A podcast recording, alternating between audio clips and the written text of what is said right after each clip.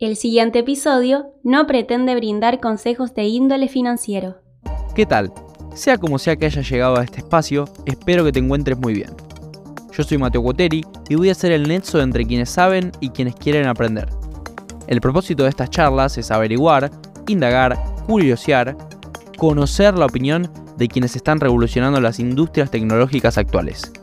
En los próximos minutos vas a poder disfrutar del escuchar a una figura destacada referente en su rubro. Sin más introducción, vamos con el episodio. Te podría presentar de miles de formas. En LinkedIn pude encontrar muchísimo de tu, de tu background y mm, tus estudios, a qué te dedicas, qué fue de tu, de tu carrera laboral y demás. Sin embargo, me gustaría preguntarte a vos que, y pedirte que te presentes, que contestes a la pregunta ¿quién es Alberto Mera? y que quizás también indaguemos un poco en qué es este espacio que yo fui mencionando, un podcast sobre Bitcoin. Vale, bueno, si te parece, no lo voy a hacer en tercera persona porque queda, queda un poco ridículo decir quién es, quién es Alberto Mera. El otro día escuché, de hecho, una, una descripción parecida eh, de, un, señor que se llama Dinés, o se apellida Dinés. Es, es, un señor que se presentaba en tercera persona y su biografía la, la planteaba así y me, me, parecía muy ridículo. Así que no lo voy a hacer en tercera persona. Pero digamos que yo empecé mi carrera en, uh, en finanzas y um, trabajé cinco años en, en bolsa, lo cual eh, siempre, siempre, me gustó, siempre me interesó. Vi la película esta de Wall Street cuando yo era joven, que no sé qué, qué edad tendrías tú, pero, pero bueno, yo, yo era joven eh, antes de empezar la universidad, cuando la vi y me llamó mucho la atención y acabé, y acabé ahí, ¿no? En, en finanzas, que um, una vez que estaba, que estaba dentro no me parecía tan... Uh, tan interesante, pero bueno, fue, fue, por donde empecé y luego, digamos que pasados cinco años lo, lo dejé y empecé a interesarme por otro tema más, más de emprendimiento y, luego la cuestión del emprendimiento finalmente me, llevó a, Bitcoin, aunque un poco de una manera un poco casual, porque fue, fue bueno, trabajando para incubadoras y para startups que, que empecé a descubrir esto y precisamente con un, emprendedor de, de, Seattle que me habló de, de, que en Seattle había un montón de mineros de Ethereum en particular y, y, me habló un poco de esto, pues fue como, fue como empecé meti metiéndome y yo creo que luego, bueno, todo el background este de, de finanzas ha ido, ha ido aflorando y eh, lo que ocurrió en 2018, que fue cuando empecé el podcast, fue que leí un artículo en el, en el Mundo, es un periódico de tirada nacional aquí en España, y hablaba de Bitcoin y decía un montón de, decía un montón de tonterías Así que después de leer ese, ese artículo dije, joder, esto se podría, se podría hacer mejor. Y, y en ese momento empecé, empecé el podcast, que, que, lleva ya cinco años y pico. Y mmm, la verdad es que muy, muy contento, ha ido evolucionando mucho con el tiempo. Al principio no era como es hoy, al principio era un formato diferente, pero siempre, siempre alrededor de la idea de Bitcoin. ¿no? Inicialmente era más sobre qué es, qué es Bitcoin, qué, qué interesa en Bitcoin, qué es, cómo funciona, ¿no? cosas más básicas. Pero claro, cinco años después, las cosas básicas, digamos que muchas de ellas, al menos, porque se podría todavía hablar de, de, algunas, pero bueno, muchas de ellas, digamos que las he tocado ya en el pasado, sobre todo las partes que más me interesan a mí, que son las que tienen que ver con, con uh, las finanzas, con la economía, con, uh, con, la sociología, con la filosofía. Toda esa parte me, me, me, llama más que la parte técnica. En la parte técnica podría haberme metido mucho más, pero bueno, no, no lo hice porque mi, mi digamos que mis estudios y mi interés iba más por el tema eso financiero y económico. Pero vamos, que toqué mucho de eso al principio y luego poco a poco fui entrando en otras madrigueras y las que me gustan ahora mucho son, eh, bueno, si, si, sigues el podcast ya lo sabrás, ¿no? todo el tema de político, todo el tema energético, todo el tema, eh, bueno, de la economía en general. Y, esos temas creo que están muy relacionados con Bitcoin por diferentes razones. Y me gusta ver cómo viendo cosas de esas, viendo, observando cómo funciona la política, cómo funciona la economía, cómo funciona la energía, se puede al final relacionar con, eh, con la idea de Bitcoin, cómo funciona Bitcoin, los incentivos que crea Bitcoin y, compararlos con los incentivos que existen en otras partes de, de, la vida. Creo que, bueno, yo realmente veo estas relaciones por todos sitios. Es verdad que muchas veces la gente se, se sorprende y muchas veces yo mismo sé que hago algunas relaciones que, que pueden estar un poquito un poquito lejos o pueden ser difíciles de ver. Por ejemplo, creo que hoy relacionaba el mercado del uranio con Bitcoin. Bueno, pues, bueno, el mercado del uranio con la mempool de Bitcoin, que es una relación, bueno, que a algunos puede parecer un poco así eh, difícil de, hilar, pero bueno, a mí me gusta ver, eh, ver eso, observar eso y, y, y, por eso, por eso lo hago en el, en el podcast.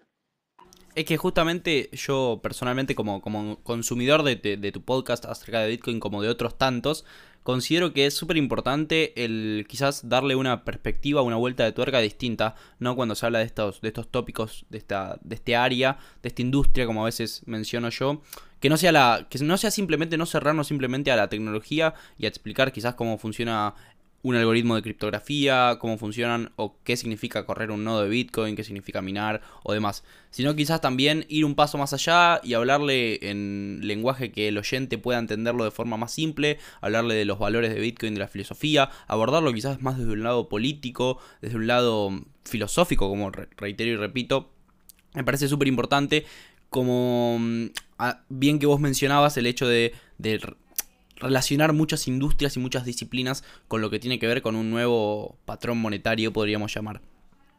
Una de los, recuerdo bastantes, bastantes cosas que, que me llamaron la atención de, de, tu parte al escucharte, ¿no? En este, en este podcast que vos tenés, tenés construido. No solo ese, el, el del uranio, que por lo que mencionaste, todavía no lo escuché, imagino que lo habrás subido hoy. Acá me anoté un par.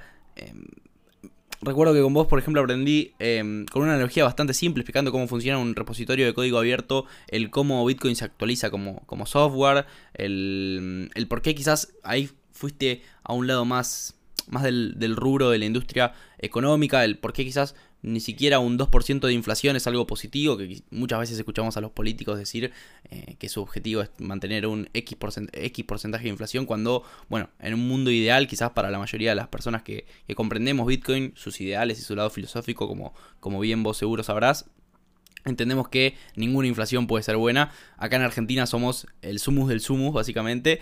Pero, pero bueno, eso ya es tema para, para más adelante de la, de la charla.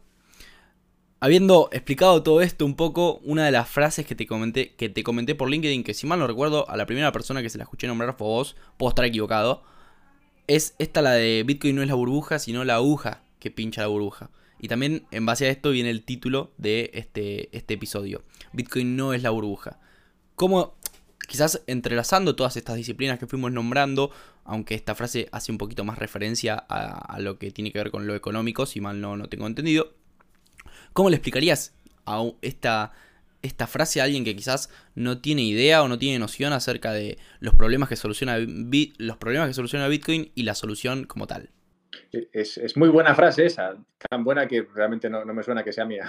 No sé, no, sé, no sé a quién se la, escucharía o a quién se la escucharías tú, porque es muy buena, es muy buena, pero no me suena que sea, que sea mía. Y sí que, sí que es verdad que es, es muy buena, como digo, porque al final lo que viene a decir es que en el mundo ahora mismo conviven muchas burbujas eh, que básicamente se han creado por la búsqueda natural de las personas de poner su dinero en algún sitio. Yo al final esto lo, lo, observo, mucho y me gusta ver los mercados de esta manera y es que el dinero tiene que acabar en algún lado. O sea, es un poco como la energía. Si tú en Europa no quieres energía, si dices, no, aquí no quiero más, eh, no sé, aquí no quiero, yo qué sé, gas natural, ¿no? Bueno, pues, pues ese gas natural se irá a otro sitio, porque lo que no va a hacer es desaparecer.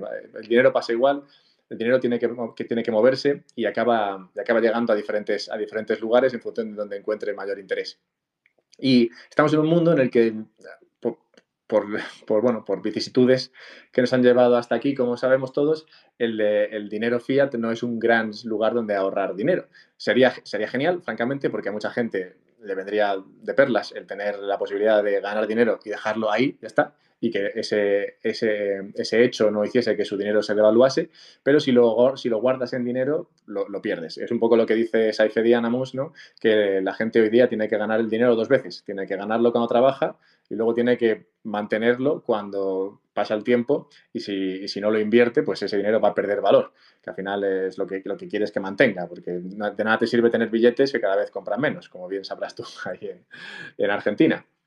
Entonces, ¿qué pasa? Que el dinero acaba yendo a diferentes lugares y se van creando burbujas en diferentes activos. De hecho, podríamos ver el mercado de bolsa americano como un mercado que no se comporta como históricamente se debía comportar un mercado de bolsa. Un mercado de bolsa es un mercado en el que tú pones dinero apostando a que empresas lo van a hacer mejor en el futuro y van a conseguir un rendimiento y ese rendimiento te va, te va a venir dado, te va a venir, digamos, a ti, ¿no? Por, por inversor y ya está. Y en función de qué tal lo hagan las empresas en el futuro, cómo sea la coyuntura económica y demás, pues ganarás más o menos con esas empresas. Pero se podría decir que hay una prima monetaria en la, bolsa americana, por ejemplo, que hace que, que, hace que la bolsa americana no se comporte solamente como, una, como las acciones en sí, sino que también tengan por encima una prima monetaria que es, vale, esto vale X como acción, como empresa, pero también vale Y como, em, como, como reserva de valor. Y entonces, según cuál sea la prima,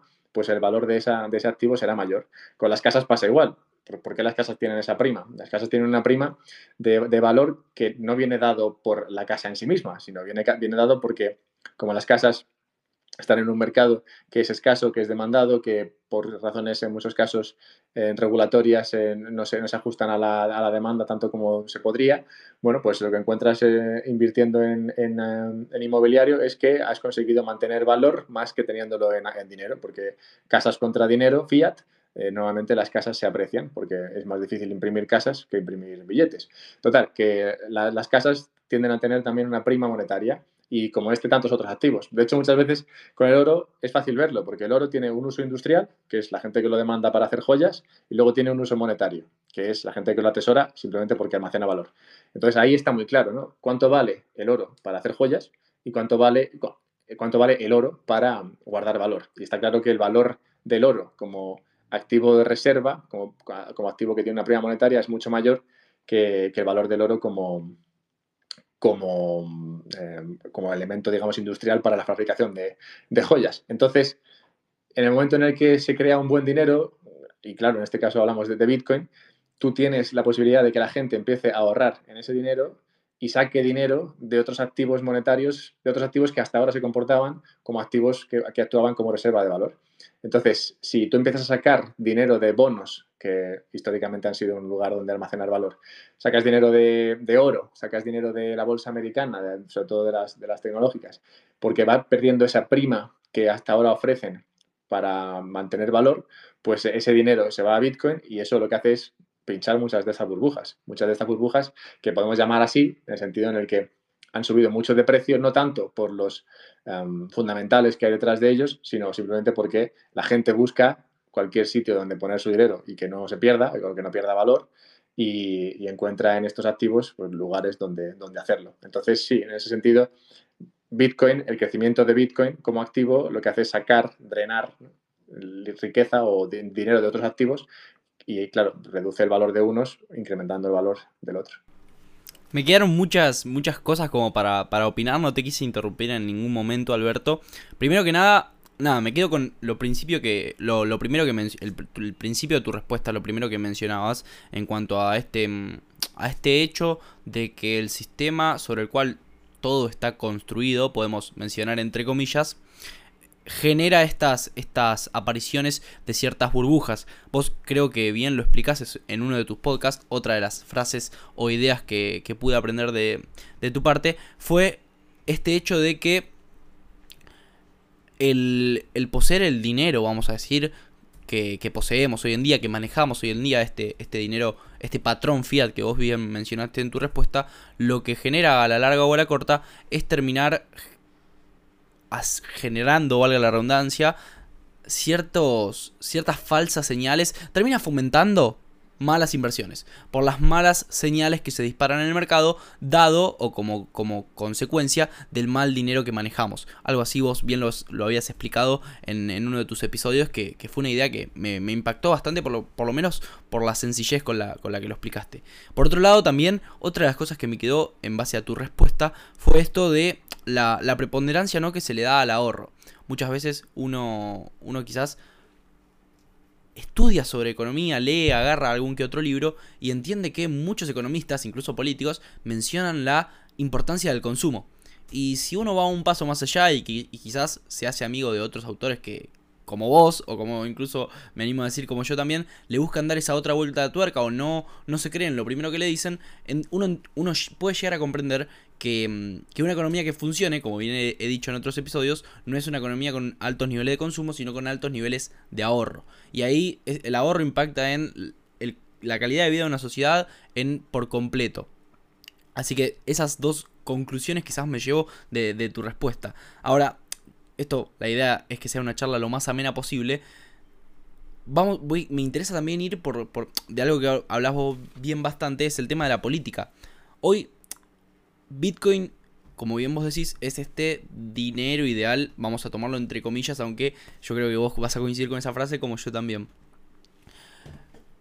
¿Vos ves que Bitcoin geopolíticamente hablando es un activo preciado? ¿A qué me refiero, a qué me refiero con, esta, con esta frase? ¿Vos ves que el país, quizás la sociedad, la organización, la empresa que adopte Bitcoin como quizás lo pudo hacer El Salvador en su momento, va a correr con ventaja de cara al futuro para con el resto del mundo? ¿O lo ves a Bitcoin quizás como un sistema alternativo a los sistemas eh, monetarios que se manejan hoy en día en, el 100% de las economías?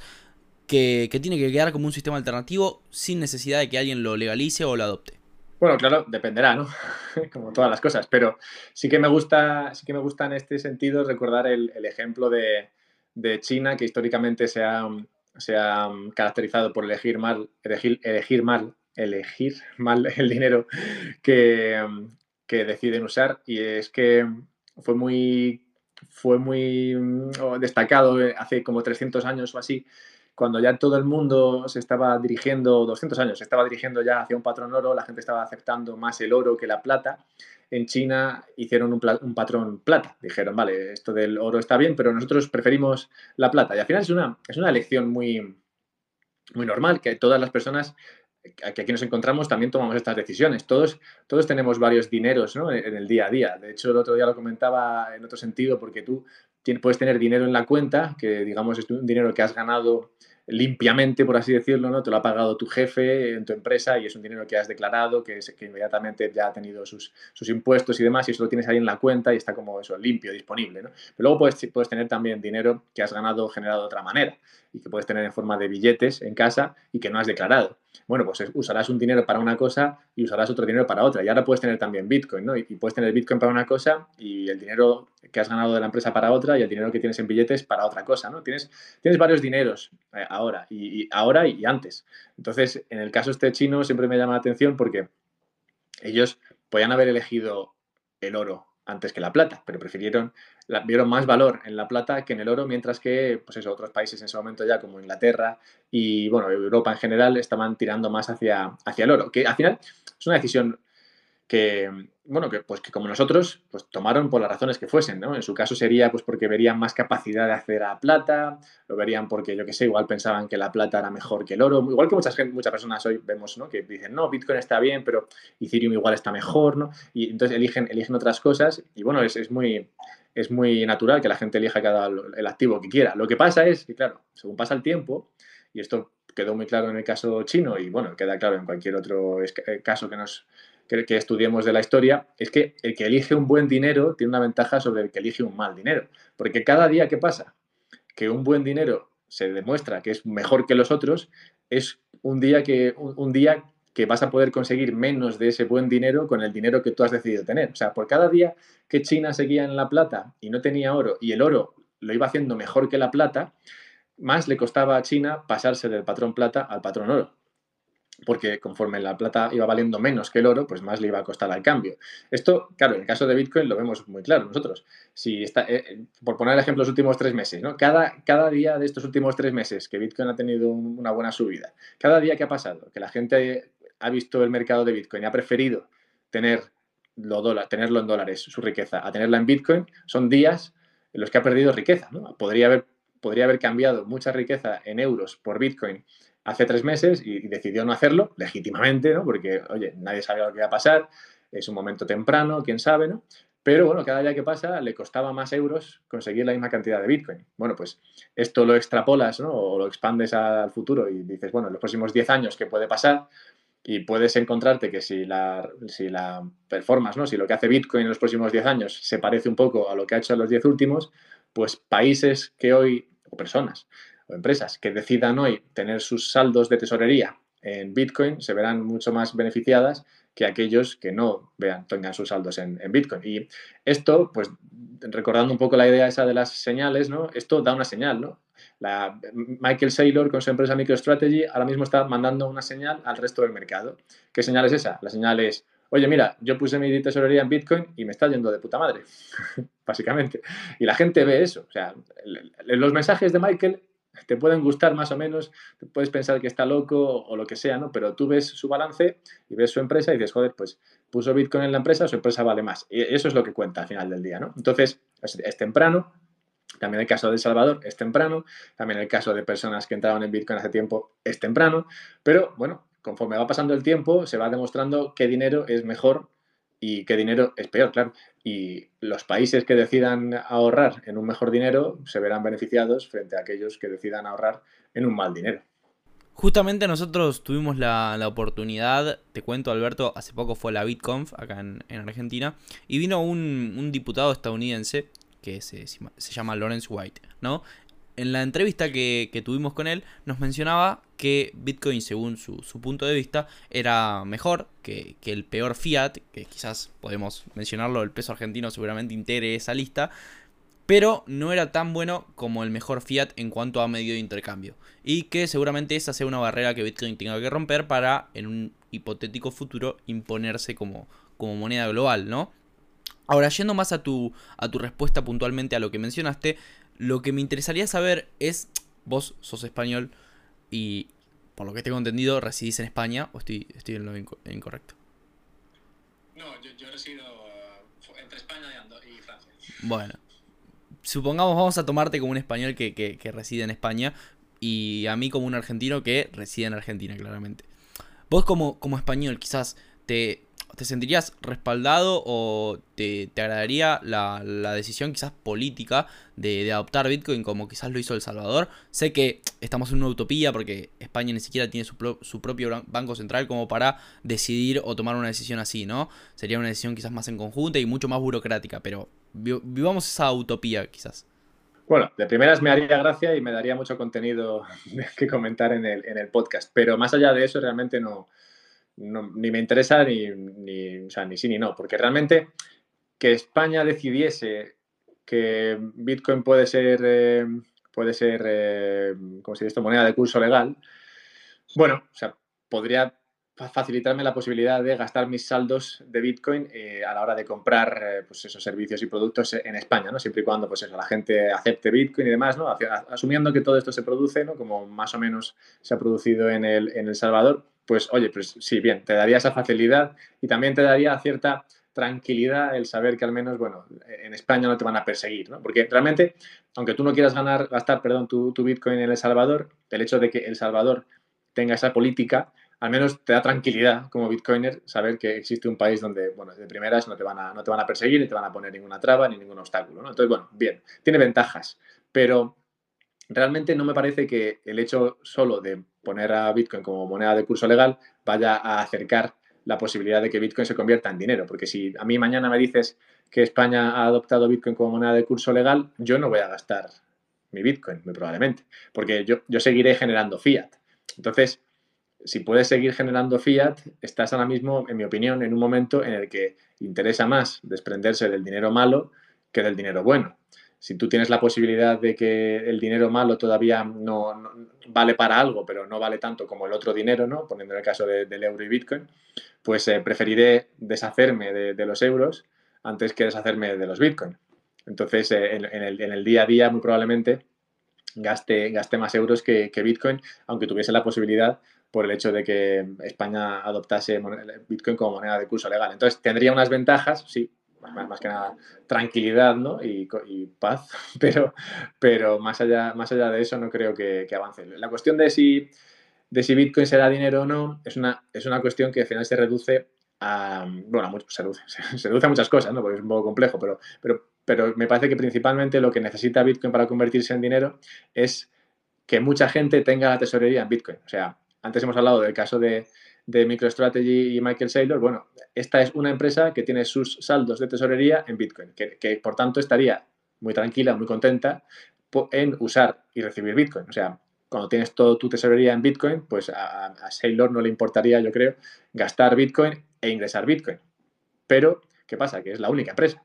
Pues igual, en el caso español, igual hay un 1, bueno, menos 0,5% de la población que tiene saldos de Bitcoin y no te diría que tienen todo el saldo, todo su saldo en Bitcoin o toda su tesorería en Bitcoin. Tendrán una parte de su tesorería en Bitcoin. Entonces, lo, primero, lo que primero necesitas es que mucha más gente tenga su tesorería en Bitcoin. Si yo tuviese toda mi tesorería en Bitcoin, pues entonces eh, realmente solo podría operar en Bitcoin y me sentiría más cómodo operando con Bitcoin cuando los otros también tuviesen su tesorería en Bitcoin. Pero claro, para que los otros también decidan operar en Bitcoin, también tienen que tener su tesorería en Bitcoin. Entonces, me parece que todavía es temprano o pronto para hablar de la posibilidad de Bitcoin como, como dinero porque está en muy pocos bolsillos, digamos. O sea, tienes que tener eso en el bolsillo para, para empezar a decidir operar con ello no te quise interrumpir nuevamente. Eso bien que vos mencionabas esta, este, este hecho, digamos, en donde uno se desprende del dinero peor, vamos a decir, en el corto plazo y atesora el, mejor dinero en largo plazo,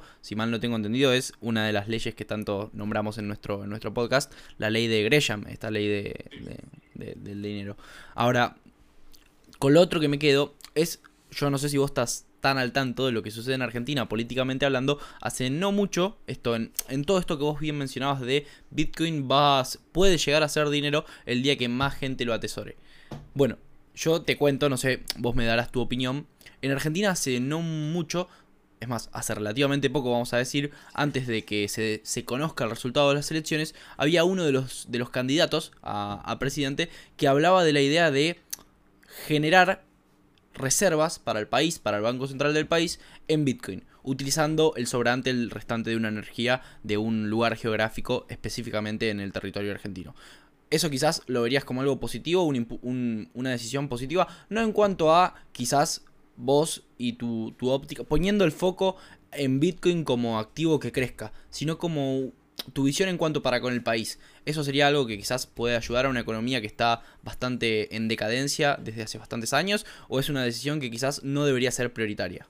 No, esa decisión me parecería genial, porque esto, esto es un tema que me encanta, porque en relación al tema de relación a Bitcoin con la energía, y hay, la energía a día de hoy tiene muy mala prensa, se, castiga mucho a, los eh, generadores de energía si, si, no generan energía de según qué, qué manera. Y mm, me parece importante estudiar esto desde, desde, la base y en la base encontramos que esto, como cualquier otro mercado, es un mercado de incentivos.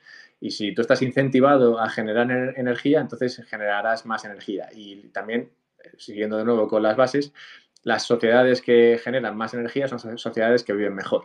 Entonces, cualquier demanda que genere el incentivo en las personas, en las sociedades, en las empresas de crear energía, me parece una sociedad que tendrá más posibilidades de ir bien que una que, una que no lo haga. Entonces, en ese sentido, la, Bitcoin me parece muy interesante porque por la manera en la que funciona Bitcoin, como sabéis, eh, bueno, como sabemos, es eh, un, demandante de energía constante. Siempre está sediento de, energía, pero no a, no a cualquier coste. Entonces, siempre y cuando haya la posibilidad de eh, obtener energía barata, Bitcoin la, tomará sin ningún problema porque le servirá, lo usará para generar un retorno con ello. Entonces esto, de nuevo, manda una señal al mercado energético, que es la señal de, oye, si tú produces energía, la venderás o no la venderás, ¿no? Se la darás a este condado, a esta región, a este, según qué convenios, ¿no? La energía es un mercado muy controlado, bueno, pero generarás X dinero con esa inversión.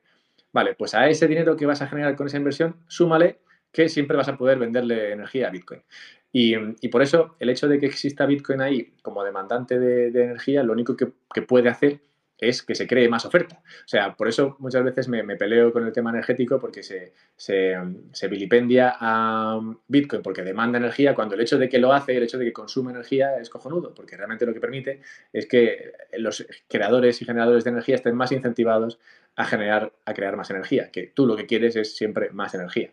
Entonces, sí, si cualquier, cualquier país que decida usar Bitcoin y aceptar la minería de Bitcoin dentro de sus fronteras, me parece que se está haciendo un favor porque está creando un demandante más de energía, lo cual está subiendo un poquito, aunque sea poco, pero subiendo los incentivos a que se genere más energía. Y más energía, como digo, equivale a, a mejor calidad de vida. Así que sí, me parecería sería muy buena idea, claro.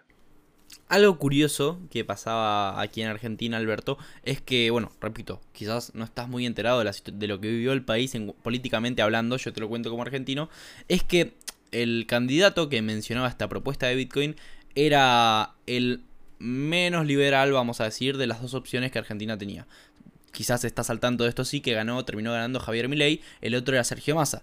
Javier Milei quizás era el, de ideas más liberales, con, el, con quien a priori una persona que entienda y comparta las ideas de Bitcoin más pueda coincidir.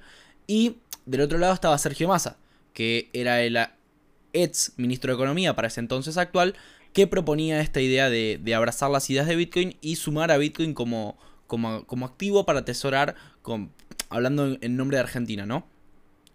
Ahora, lo que sucedía era que por más que como vos, que sos una persona que quizás te consideras bitcoiner, como se dice por, por, Twitter por lo menos, apoyes esta idea de, masa en cuanto a, abrazar y adoptar Bitcoin como, como activo para atesorar, muchas personas, muchos argentinos que, reitero y repito, también coinciden con vos en cuanto a estas ideas de Bitcoin, lo veían como algo em, negativo. Negativo por la persona o el partido político que lo proponía. Esto, toda esta introducción la menciono porque me lleva a concluir y a preguntarte bajo tu, tu perspectiva si vos crees que Bitcoin como activo y en base a su filosofía, valores que levantan, que fue, que fue lo que mencionamos al principio de la charla, está encasillado quizás en cuanto a una ideología política. ¿A qué me refiero con esto? Un liberal, una persona que eh, económicamente hablando su pensamiento es liberal, puede entender y, comprende las ventajas de Bitcoin y de sacarle el monopolio del dinero, de la emisión del dinero al Estado. Pero una persona que quizás es más de izquierdas, no. Y no le va a agradar mucho la idea de este nuevo patrón monetario. ¿Vos cómo lo ves? ¿Ves que Bitcoin no tiene banderas políticas y puede ser abrazado por cualquier persona que entienda y comparta la tecnología? ¿O lo ves algo bien cejado? Claro que cualquiera puede abrazar Bitcoin, ¿no? Venga, digamos, sea más, sea más, em, tengo una idea más socialista de lo que debe ser la sociedad o una idea menos socialista, ¿no? De lo que debe ser la sociedad. Pero lo que ocurre en mi experiencia es que si tú confías en que el Estado puede ayudarte y el Estado puede crear una mejor vida para ti, entonces te va a costar más aceptar Bitcoin. Porque Bitcoin no es una, herramienta que el Estado pueda usar. Eh, es verdad que ahí comentabas el caso de, de Massa, que podría haber usado Bitcoin bueno, como, como herramienta en su campaña electoral, podría haber abrazado estas ideas para bueno, ganar puntos o incluso podría haber decidido hacerlo. Y en ese caso, pues oye, bien por los mineros, bien por Bitcoin, eh, que, lo use un socialista o uno no socialista es irrelevante. Pero es verdad que como digo, cuesta mucho aceptar Bitcoin o el valor de Bitcoin si tú crees que el Estado te puede ayudar. No ya que el Estado quiera ayudarte, sino que, el Estado pueda ayudarte. Porque yo no creo que tampoco el Estado quiera hacerte daño muchas veces, ¿no? El Estado. Siendo, porque al final el Estado, se dice el Estado, pero bueno, son personas. Son personas que tienen ahí, pues se ganan la vida con su empleo y supongo que muchos de ellos tienen la idea de que realmente sí que pueden hacer la vida de los demás ciudadanos mejor, pero, pero realmente no pueden, ¿no? Y en el momento en el que piensas que sí, que pueden, entonces eh, te va a costar más aceptar la idea, la idea de Bitcoin. Esto no quita que mucha gente lo consiga. Hay gente que conozco que es, que es de ideas socialistas, que piensa que el Estado tiene que ayudarte y además piensa que, Bitcoin tiene valor y que Bitcoin puede ser eh, importante para, nuestras vidas. ¿no? Pero por, por lo general los dos no suelen ir de la mano simplemente porque cuando, cuando aceptas al Estado te cuesta, bueno, cuando aceptas te cuesta más entender que el dinero no deba ser algo que el Estado deba crear. Porque igual que el Estado te ayuda con otras cosas, el Estado en, principio ¿no? también te ayuda, entre comillas, o intenta hacerlo ¿no? con ese dinero que crea para ti. ¿no? Entonces, eh, casan mal la idea de mercado libre total de Bitcoin con la idea de Estado que cuida de ti socialista. La verdad que es, una respuesta bastante, bastante completa. Yo personalmente creo y considero lo mismo que vos mencionabas, ¿no? Al principio de, la misma, esto de que, bueno, Bitcoin puede ser abrazado por quien quiera abrazarlo, ¿no? No, no, no se trata quizás de algo de, de banderas políticas. Ahora, lo que, lo que sí me, me, llama la atención y retomando preguntas antiguas y respuestas antiguas es el hecho de, de moneda, del concepto de moneda. Hoy no solo en Argentina, sino creo que en el mundo, hasta incluso en Estados Unidos he, escuchado alguna que otra, alguna que otra discusión. Mm, se discute o se debate esto de si, Bitcoin puede ser moneda. Vos bien dijiste que para que Bitcoin sea moneda no hace falta más nada que quizás aumentar el, la, cantidad de personas, entes, empresas o incluso países que atesoren Bitcoin como moneda. Sin embargo, hay, hay personas que te tiran. Voy a, voy a citar a uno de los, de los invitados que tuvimos en nuestro, en nuestro podcast que te tiran los libros de economía del siglo pasado y te dicen Bitcoin no puede ser moneda por esto y esto y esto. Está como ese debate, incluso ni, siquiera sobre si Bitcoin puede ser moneda o si lo es o lo será, sino se, se debate incluso si Bitcoin es o no es. No sé si se entiende mm, dónde voy. Yo, yo creo que yo creo que se complica mucho la cuestión de si puede ser o no puede ser dinero. Como he dicho antes, o sea, en mi opinión hay muchos dineros posibles y hoy hay un dinero hoy día que no, que no es dinero realmente, pero, pero, es, pero es dinero.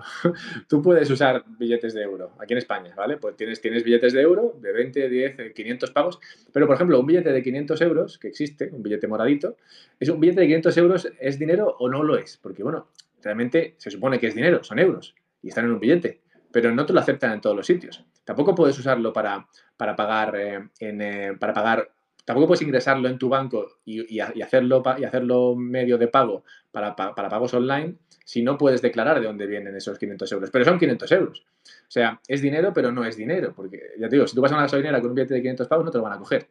Entonces, eh, como digo, la, dinerabilidad de los diferentes dineros es, muy variable. Incluso en el caso, bueno, en el caso de, incluso en el caso de los billetes, billetes emitidos por el, por el gobierno. O sea, que el caso de Bitcoin que, sí, que requieren, como decía antes, ¿no? yo creo que requiere, para ser dinero general, digamos, generalmente aceptado, debe estar en más, en más bolsillos, ¿no? Pero eso no quita que no pueda ser dinero a diferentes niveles. Se puede usar todavía, se puede usar hoy Bitcoin como dinero en muchos aspectos y entre muchas personas y en muchas comunidades. No se puede usar en otras. Pero, pero bueno, igual pasa, es eso, igual pasa con un billete emitido por el, por el Estado. O sea que yo, en esta sociedad que estamos ahora, conviven muchos dineros y realmente es difícil decir, bueno, es difícil, me parece, más que difícil, me parece que es irrelevante decir qué es dinero o qué no es dinero cuando como, cuando, como digo, hay ejemplos que te demuestran que no todo el dinero, ni siquiera el emitido por el gobierno, es generalmente aceptado, porque legalmente no se puede usar. Así que, bueno, me parece que la cuestión de si es dinero o, no eh, variará con el tiempo, pero pero lo que importa es que hay gente que lo acepta, hay gente que no lo acepta y, ya está. Y en ese caso, en el caso que se acepte será dinero, en el caso en el que no, pues no será. Cuanto más tiempo pase, claro, más, más fácil será que más gente acepte Bitcoin, igual que más gente te acepta hoy dólares, pero bueno, es una cuestión, eh, es una cuestión de tiempo y que creo que no tiene que ver con si un Estado decide hacerlo moneda de curso legal o, si no decide hacerlo. Todo lo que, lo que mencionaste me lleva quizás a, mm, algo que nos comentó también uno de nuestros últimos invitados, Pablo, Pablo Sabatella, si mal no recuerdo, una frase que quizás le hace mala fama incluso a, Bitcoin en cuanto a todo lo que tiene que ver con esta discusión de qué es dinero y qué no es dinero, haciendo el foco puntualmente en, en cuanto a qué dinero me aceptan y qué dinero no me aceptan. Y la, la, frase o la idea era algo así como la siguiente. Yo si quiero, si tengo mi dinero en una cuenta bancaria y quiero con ese dinero que tengo en mi cuenta bancaria transferir y comprar, no sé, algún tipo de droga que en Argentina por lo menos es, ilegal. No lo puedo hacer, el banco me va a denegar esa, esa transferencia. Sin embargo, si lo quiero hacer con Bitcoin, sí lo puedo hacer. Porque en Bitcoin no hay, bueno, como bien sabemos, no hay ningún tercero que pueda regular o em, restringir alguna transacción. Dado este, este contexto y esta situación tan, tan simple, porque son dos tipos de transferencias, una que se efectúa y una que no, para el mismo fin, la pregunta está en ¿qué es más dinero? Con el que puedes comprar cualquier cosa, siempre y cuando el, proveedor así lo acepte y desee Bitcoin, que con el que no. Entonces, quizás esta, esta, mm, esta idea hace un poco de mala fama a Bitcoin en cuanto a todo lo que tiene que ver con que Bitcoin es un dinero que sirve para cosas ilegales y demás. Pero, pero es una idea y una, una situación bastante, bastante simple que quizás nos da el panorama para, para entender, ¿no?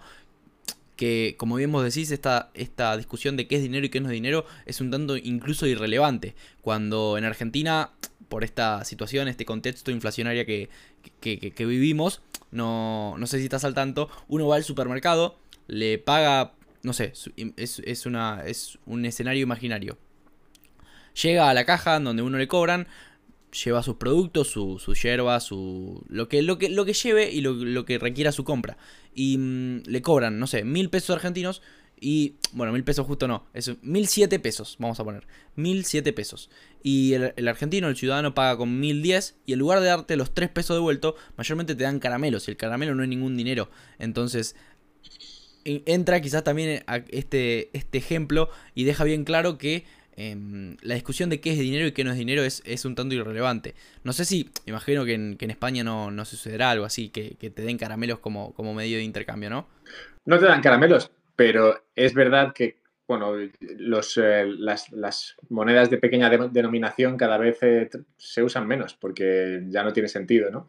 El, el, el, euro nació con monedas de un céntimo, dos céntimos y cinco céntimos. Y Hombre, aún se sigue usando alguna moneda de un céntimo y dos céntimos, pero por lo general se está usando cada vez menos. O sea, no, te dan un caramelo en vez de darte una moneda de dos céntimos, pero directamente no te dan nada, ni los dos céntimos, ni el caramelo, ni nada, porque al final se entiende que los dos céntimos o el céntimo, legalmente te, lo tienen que dar, pero bueno, digamos que cada vez se, se solicitan menos y se, exigen menos que ese centimillo te lo den, ¿sabes? Porque realmente, ¿qué vas a hacer con ese céntimo? Y, cuando se creó el, euro, con ese céntimo todavía se podía hacer algo. De hecho, se hizo, la, se hizo el cambio, por ejemplo, en España de 5 pesetas a 5 céntimos, que, bueno, ya en el cambio ya perdías bastante dinero, pero bueno, con esos 5 céntimos aún podías comprarte, yo que sé, unos chicles o algo así. Ahora, ahora ya no, no se puede. Y esto, bueno, digamos que eso es un ejemplo de, cómo, pues eso, incluso en el caso europeo, con el euro, pues también el, dinero va perdiendo, va perdiendo valor y, esas monedas pequeñas cada vez se dejan, se dejan usar porque no tiene, no tiene sentido. De hecho, creo que las van a sacar de, circulación, las de una y dos céntimos las sacarán de circulación pronto, creo. Es que en Argentina también, obviamente que eso, eso termina sucediendo muchísimos casos fueron en, los, que viví personalmente, ¿no? En donde uno va a un supermercado y no solo le dan caramelos de devuelto, se dice acá en Argentina, caramelos como, como dinero, sino que hay otras situaciones en donde uno tiene que abonar, no sé, vamos de nuevo a un caso imaginario, mil dos pesos esta vez. Y saca el billete de mil, se va a fijar a su billetera si tiene dos pesos, no los tiene, y la, la misma cajera le dice, despreocupate, por dos pesos ni me molesto. Incluso esa, esa cifra de 2 pesos hoy en día por, por la inflación, en donde eh, la economía en donde vivimos aumenta. Hasta incluso me han perdonado pagar, no sé, 50 pesos a mí alguna que otra vez en un, en algún kiosco o en algún supermercado por lo, por lo bastardeado ¿no? que está el, el peso argentino. Todo esto me, me lleva, Alberto, a, a una reflexión, no una reflexión, sino una... Voy a, a, tomar una frase que mucho se usa para con los bitcoiners, ¿no? Esta frase que dice, es en inglés, pero claramente la traduzco en español, arregla el dinero y arreglarás el mundo. No sé, es, una frase bastante profunda como la de, la de Bitcoin, no es la burbuja, sino la aguja que pincha la burbuja. Sin embargo, me gustaría indagar ahí un poquito como para ir cerrando ¿no? la, la charla. ¿Qué opinas de esta frase? ¿La ves como quizás algo más... Mmm, idealista que, es un poco hasta incluso falso y peca de, optimismo? ¿O lo ves como algo real? ¿Lo ves como que el hecho de poder contar con un dinero realmente sólido y con un dinero realmente bueno, bueno valga la, redundancia, puede ser algo que solucione muchos de los problemas que hoy en día eh, tenemos como, sociedad y como raza humana? No, yo, me lo creo totalmente. O sea, me parece una, me parece una gran frase y cada día descubro ejemplos de que, de que esto realmente es así. Ya, está claro que no es que el hecho de que exista Bitcoin ya te soluciona, no sé, los problemas, no según qué problemas, pero, pero el hecho de que exista sí que al menos potencialmente te los puede solucionar. Y esto me devuelve a eso que comentabas antes de, las señales, ¿no? Como has visto alguna vez en, mi podcast, ¿no? Que hablo de las señales que, manda Bitcoin y, cómo la gente entiende esas señales y le permite no tomar malas decisiones económicas. Al final, nuestras vidas Se, ven marcadas por el acceso que tenemos a aquellas cosas que demandamos. Según donde estés, o sea, tú donde estés tendrás acceso a las cosas que tú más o menos demandas, no sé, en la medida en la que sea, yo no sé, pero yo sé, yo sé el acceso que yo tengo a las cosas que yo demando y conozco otros casos, ¿no? Y cada uno tiene su situación en cuanto a las cosas que ellos demandan, qué acceso tienen a ellas. Y Idealmente, lo que tú querrías en cualquier eh, ¿no? sueño por un mundo mejor sería que más gente tuviese más acceso, mejor acceso a las cosas que demandan. Ya está. O sea, realmente no, es, no es tan difícil. Lo que pasa es que, claro, en esa misma definición ya se encuentra un problema y es que ya te descarta la posibilidad de que sea un ente central el que te ayude, porque lo que demandan las personas, eso depende de cada persona. Y el ente central, ¿no? sea un gobierno sea un banco central, no sabe lo que demandan las personas. Entonces, ¿cómo se, ¿cómo se averigua lo que demandan las personas? Pues simplemente observando cómo actúan. Y cómo actúan se observa en función de lo que pagan, lo que están dispuestos a pagar por las diferentes cosas que demandan. Si, si suben mucho los paraguas, de precio es porque la gente demanda muchos paraguas y tú no hace falta que sepas que está lloviendo, pero el hecho de que se venden muchos paraguas te va a dar la idea de que, oye, pues probablemente esté lloviendo o venga una tormenta o algo que tenga que ver con el agua, pero no te, no hace falta saber nada más que el precio de los paraguas. Pero ¿qué pasa cuando el precio de las cosas ya no está en un dinero que, que no es eh, finito?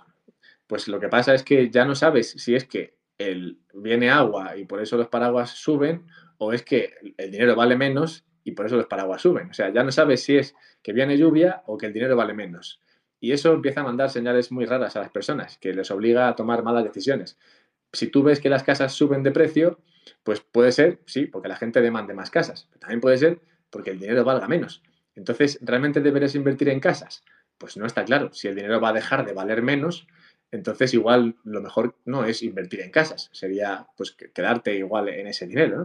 Pero claro, ya la señal no es la, ya la señal no es pura. O sea, en el momento en el que tú puedes tocar el, dinero y el valor del dinero, ya las señales que el mercado te manda dejan de ser limpias. Y entonces las señales que mandan, pues eso, pues, eh, eh, invitan a las personas a tomar malas decisiones que las personas lo único que pueden hacer para decidir en su vida es eso, ver, ver precios, ver lo, que pasa con los precios y eso es lo que, lo que usan como proxy de qué está ocurriendo en el mundo, porque el precio en sí mismo da mucha información, aunque tú no, no sepas nada. El, hecho de que, el hecho de que el precio de la acción de Nvidia suba ya te dice mucho sobre lo que está pasando con la inteligencia artificial o la demanda de, sobre, estos, eh, sobre estos sistemas en el mundo. ¿no? Y no tienes que saber nada de Nvidia, ni quién es Nvidia, de dónde cotiza, ni por qué hace nada, pero el hecho de que sabes que se dedica a chips y que sube de precio ya te da una idea de cómo está el mundo. ¿no? Pero claro, si ya no es eso, igual que los paraguas, si no es que, que la inteligencia artificial está fuerte, sino que el dinero está flojo, entonces ya eso te puede llevar a tomar malas decisiones que luego acaban en mala inversión.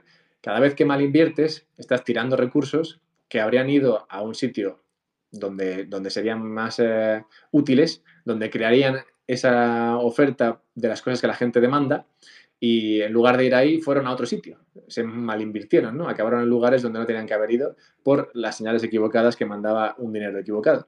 Y entonces todo ese dinero se pierde y al final del día lo que tú tienes es que la gente tiene peor acceso a las cosas que demanda, que es lo que no quieres si quieres que la gente viva mejor. Entonces, en el momento en el que solucionas esa parte, solucionas la parte de que las señales que el mundo lanza a las personas eh, eh, deja de ser errónea, empieza a ser una señal buena, honesta, entonces ya el mundo se arregla solo. O sea, no es que Bitcoin eh, fixes the world, sino que la, gente con su, con su, con su actuar ya, ya, trata de hacer su vida mejor. Lo que pasa es que se ve impedido en muchos casos por, la, por las malas opciones que hay en el dinero. Pero si, no, si, si hay una opción buena, y esa opción es la que se usa en el, mercado entre, entre, las personas, entonces las personas podrán satisfacer mejor sus necesidades y por tanto al final del día vivirán mejor. ¿Qué significará vivir mejor? Bueno, pues eso, cada uno vivirá mejor en la medida en la que cada uno siente que vive mejor, pero por eso es una cuestión muy, muy subjetiva y, y por eso reincido que, que, no es una cosa que el Estado pueda hacer por ti. Entonces, eh, esto de nuevo me lleva al tema de por qué es, difícil ¿no? que, una persona que confía en el Estado mucho sea capaz de ver valor en, algo como Bitcoin. Pero bueno, sí, creo que de esta, de esta, de esta manera, pues sí, el, eh, Bitcoin, eh, Bitcoin soluciona el planeta. Y me hace gracia la frase esta. Hace tiempo que no la oía, pero el otro día estuve, estuve reviendo una serie que tú igual no, no sé si conoces, una serie que se llama Heroes, que se, estrenó hace mucho tiempo, hace, hace como 20 años casi. o sea, ahora la ves y pues ahora la ves y los efectos especiales son muy de coña, pero bueno, el caso es que en esa serie em, se, ve, se ve el futuro, ¿vale? Y el futuro se salva si salvas la vida de una animadora. Entonces hay, un, hay una frase que se puso de moda en esa peli que es Save the cheerleader, save the world, ¿no? Pues eh, esto es igual, ¿no? Si, si, salvas Bitcoin, pues salvas, salvas el mundo. Hablando un poco de futuro y ya para ir finalizando esta, esta hermosa charla que hemos tenido, quizás vengo, vamos a suponer, vamos a hacer una pregunta un tanto, un tanto graciosa. Imaginemos que vengo del futuro y te digo, Alberto, ¿en qué año estamos? Vos me contestás fines del año 2023. Y te digo, desde, donde yo vengo, Bitcoin ya se, utiliza para, comercializar de forma tan natural como hoy en día usamos los euros, los dólares o los pesos argentinos en Argentina. ¿De qué año crees que, estoy viniendo? 2080. 2080, ok. Estamos, estamos un, tanto, un tanto lejos. Pero bueno, para, para ya cerrar ahora sí y no, no, robarte, no robarte más tiempo, Alberto, una pregunta que, solemos hacer, una pregunta un tanto protocolar, es preguntarle a nuestro invitado qué, qué siente que él le aporta a, la industria. A la industria nos hacemos, hacemos eh, referencia a todo lo que tiene que ver y todo lo que rodea con Bitcoin en este caso, en esta charla puntualmente hablando. ¿Qué, sentís como, como persona que le, que le aportás?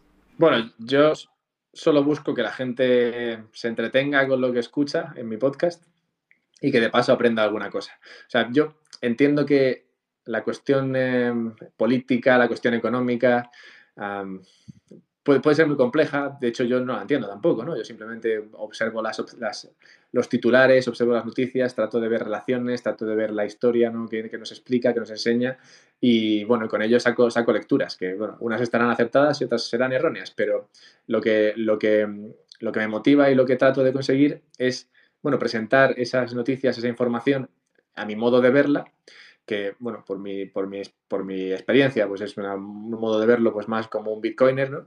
Y, y, además, pues bueno, por mi forma de contarlo, pues trato de que sea medianamente ameno, ¿no? Entonces, eh, básicamente, me gusta que la gente tenga otras opciones, igual que con el, con el dinero, que tenga otras alternativas a la hora de digerir lo que está ocurriendo en el mundo y, eso es lo que trato de ofrecer, ¿no? Una manera de entender lo que está pasando que sea, bueno, diferente un poco a lo que hay, en la medida en la que, bueno, el hecho de que dos personas distintas lo hagan, pues ya va a ser diferente. Entonces, bueno, yo lo hago diferente al resto y, bueno, en algunos casos aportará mucho valor, en otros casos aportará menos, ¿no? Eso es una cuestión, de nuevo, muy subjetiva, pero, bueno, me, me gusta saber que, que ese contenido está ahí, que habrá gente que, que, aprenda con ello, habrá gente que se eche unas risas, habrá gente que, que descubra alguna cosa, habrá gente que, que, lo comente con otras personas, que es lo que más me, me motiva, ¿no? que, entre ellos tengan estas discusiones, porque al final a la verdad última, si existe, solo se llega hablando de estas cosas, porque yo solamente puedo poner ahí un punto de vista, pero lo ideal es que luego, pues con ese punto de vista, se, se creen otras conversaciones con otras personas y que entre ellos, pues cada uno con su punto de vista, pues, se acerquen un poquito a la verdad, que al final es, lo que deberíamos tratar de, de, conseguir todos, o al menos que debería ser nuestra, nuestra meta. Entonces, sí, eso es, eso es lo que busco con el, con el podcast, que la gente, que la gente tenga cosas de las que discutir que no sean tontas, en mi opinión. Se, entendió, se entendió perfecto. Para, para las personas que quizás no, nos estén escuchando, Alberto, en todas las redes sociales en donde esta charla va, va, a salir publicada y no te conozcan aún y quieran claramente seguir aprendiendo, escuchándote y generando estas discusiones que no sean tontas, como bien vos decís. ¿Dónde te pueden encontrar? ¿Dónde te pueden leer? ¿Dónde te pueden ubicar? Más allá del podcast que, hemos ido mencionando a lo largo de, la charla, un podcast sobre Bitcoin. Sí, bueno, el podcast eso está en todos los sitios y luego también estoy en YouTube y, también estoy en, Twitter principalmente. Es verdad que también publico cortes del podcast en formato vídeo en, TikTok y, en Instagram, pero bueno, donde soy más activo, donde se puede, eh, digamos, interactuar, ¿no? Participo más en charlas y demás, es en, es en Twitter, arroba alberto-mera. Y eso, y luego el podcast se puede encontrar eso en, YouTube y, en, cualquier sitio que se escuchen, que se escuchen podcast. Pero sí, bueno, yo creo que en Twitter es donde más, donde más rato paso discutiendo. Genial Alberto para todos y para, bueno, primero te agradezco a vos personalmente por habernos eh, destinado este, esta hermosa charla a tu tiempo para poder hablar y aprender muchísimo sobre, sobre vos, sobre tus puntos de vista. Personalmente, como te mencioné fuera de cámara y al principio de la charla, fue un gusto poder haber charlado, sobre todo porque consumo eh, un podcast sobre Bitcoin. Ahora me toca agradecerle a todas las personas que estuvieron del otro lado escuchándonos en, en, vivo, en Twitter Space, que fuimos, fuimos bastantes. Para quienes no llegaron a escuchar la charla completa y se sumaron a lo último y quieren escucharla entera, dentro de unos pocos días esta charla se va, subiendo, se, va a estar subiendo a nuestro podcast. Nuestro podcast lo, y a YouTube también. Nuestro podcast lo encuentran en nuestro entra a nuestro perfil de Twitter, nuestro tweet fijado es un link que lo va, los va a redireccionar a nuestro, a nuestro espacio en donde tenemos un montón de charlas similares a esta que, tuvimos hoy con Alberto. Así que ahora sí, ya sin más, no sé si hay algo más que agregar Alberto de tu parte. No, pues eso, también dar las gracias. He visto que está Kiko por aquí, he visto que está David, gente, gente de bien, bitcoiners de toda la vida. Así que nada, pues dar un saludo y lo dicho, muchas gracias por, por la charla y bueno, a ver, a ver qué pasa este año, podemos discutir en el futuro. Muchísimas gracias Alberto, muchísimas gracias a todos y ahora sí nos estamos despidiendo y que tengan un gran inicio de semana.